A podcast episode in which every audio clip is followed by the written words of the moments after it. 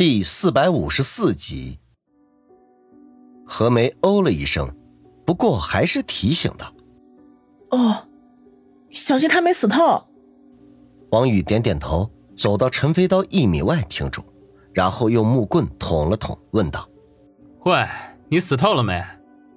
陈飞刀没有任何的反应，何梅忍不住说道：“就算他没死透，也不能回答你的问题呀。哎，要不然……”你用木棍在他头上敲几下。王宇吐吐舌头，小声的嘀咕：“不愧是杀手，真狠。”不过为了安全起见，他还是举起木棍，凭着感觉在陈飞刀的脑袋上用力的敲了几下。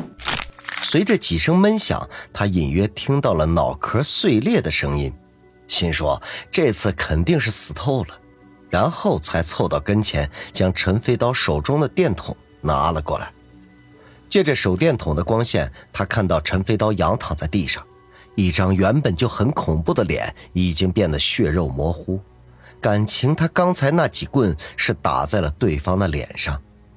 再仔细观察，发现他嘴唇发紫，鼻孔和眼眶里都渗出黑色的血液来。不禁吐了口气，心想：就算不打这几棍，这位大名鼎鼎的飞刀高手也是死的，不能再死了。当下他也不敢看陈飞刀的脸，在他身上一通的乱翻，结果还算令人满意。除了十几把飞刀之外，还有一个鳄鱼牌的钱包，里面大约有不到两千块。至于其他的东西，王宇没时间细看。他本来想要把那些飞刀也一并拿走，可最后还是放弃了这个想法。陈飞刀一生以飞刀为伴，如今人都死了，还要把他最心爱的东西拿走，实在是太不人道。他这么做也算是对这位高手的一种尊重。有了手电照明，两人行动起来就方便多了。跌跌撞撞地走了两里多路。就看到前方出现了一个小村子，房屋错落分布在风雨中，影影重重，就像是一只只蛰伏在黑暗中的猛兽。王宇之前有过被村民围攻追赶的经历，心中不免有些犹豫。可是现在何梅又是高烧又是受伤的，再加上此刻风雨交加，根本无法奔波劳累呀。最好的选择就是赶紧进村找个赤脚医生治病，然后寄宿在一个人家，安心养上几天的伤。看看身边瑟瑟发抖的何梅，王宇把牙一咬，当即做出了决定，毅然决定冒险进村。如果被人认出来，那就只能自认倒霉了。总之啊，不能看着救过自己性命的何梅伤重不愈，白白丢了性命。何梅一口气走了几里路，此刻已经处于崩溃的边缘，整个人都软软的挂在王宇的身上，迈出一步都苦难万分。王宇无奈，只得将她背起，沉声的说道：“何梅，坚持一下，我们去前面的村子找医生。”何梅昏昏沉沉的呜了一声，便没了动静。王宇感觉情况不妙，不敢再有半点犹豫，深一脚浅一脚的奔向前方的村子。有句话说得好啊，“望山跑死马”。明明那村子就在眼前，可是真正奔过去，却足足有好几里的路。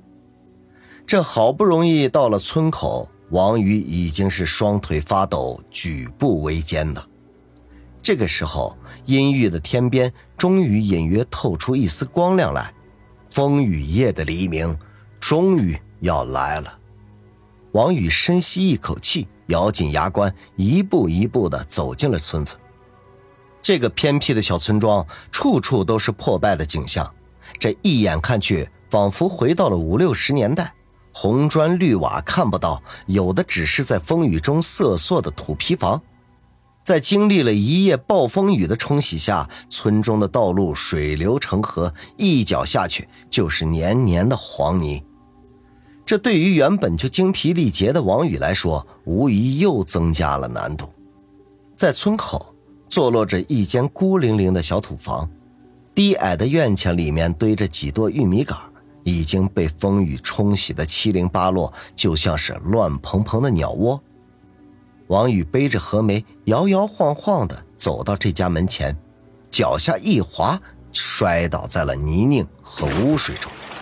背后的何梅滚落到一边，肯定是摔得痛了，发出低沉的一声闷哼：“救命！救命！”王宇用尽了全身的力气，发出求救的呼喊。可惜呀，他的声音很快就被风雨声给淹没了。他大口喘着气，爬到何梅跟前，将她抱进怀里。何梅，不要睡过去，我们已经到村子里了，很快就会有人来救我们了。这话他既是对何梅说的，也是在安慰自己。暴雨中的小村没有一个人影，到底谁会来救他们呢？也许是感觉到了王宇的召唤，昏迷中的何梅费力的睁开眼睛，喃喃的说道：“王宇，我这是要死了吗？”胡说！你只不过是发了高烧，受了一点伤而已，哪有那么容易会死啊？何梅呵呵一笑，嘀咕道。死了，其实也挺好的。王宇没空理会他话里的意思，而是大声的说道：“放屁！你不是还要拿我去换钱吗？那可是一亿赏金啊！你舍得吗？”何梅双眼迷离，苦笑说：“其实啊，我也不知道要那么多钱干什么，我只是……”从来没有见过那么多。后面的话他还没有说完，头一歪就又晕了过去。任凭王宇如何的摇晃，就是不见醒转。王宇努力半天，最后瘫坐在地上，心中升起一股莫名的恐惧来。难道他又将失去一个伙伴吗？尽管这个伙伴只想着拿他换钱。就在这时。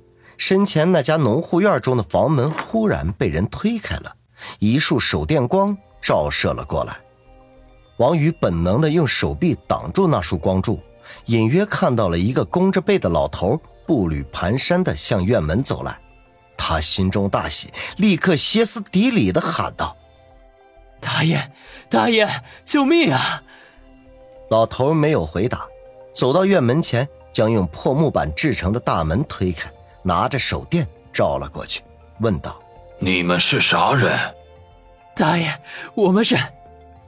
王宇抹了一把脸上的雨水：“我们是驴友，半路上遇到抢劫的了，也不知道怎么就跑到这儿来了。”驴？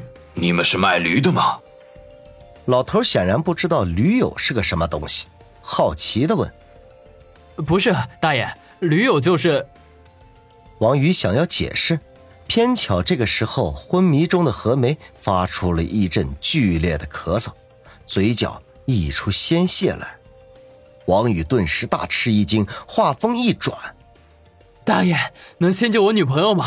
她受伤了。”那老头虽然没有弄明白王宇是不是卖驴的，可是听他说救人，便毫不犹豫地走出院子，到了王宇身前，见何梅面无血色，昏迷不醒。便立刻说道：“小伙子，先进屋再说。”院中的土房里一灯如豆，听说有人进了院门，房门就被打开，一个老太太站在门口，吐字不清的说道：“老板，啥情况？”老头带着王宇到了屋前，大声的说：“先别管那些，赶紧让这俩孩子进屋，都给冻坏了。”老太太也许是老眼昏花了，这会儿才看到老头后面还跟着人，就连忙往边上一让。那赶紧进来。王宇朝老太太点点头，也来不及客气，就扶着何梅进了屋里。进门就是厨房，绕过锅台才是去正屋的门。刚一进去，一股子热气就扑面而来，舒服的让王宇打了个颤。就连处于昏迷状态的何梅也忍不住哼了一声。王宇三两步走到炕边，把何梅放在炕上，那上面还铺着被褥。何梅刚一挨上，人就倒了下去。王宇赶紧用手托住她的后背，缓缓的将她放下，在她脸蛋上拍了拍，叫道：“何梅，不要睡，我立刻去帮你找医生。”嗯。也许是屋子里比较暖和的缘故，何梅有了点反应，轻嗯了一声。王宇松了口气，趁机打量了一下环境。屋子十分的简陋，是一栋三间房，东边开门进来就是厨房，里面挨着锅台是进里屋的门。他现在待的应该是中间的屋子，因为王宇发现里屋里面还有个门是紧紧关着的，里面还有一个房间。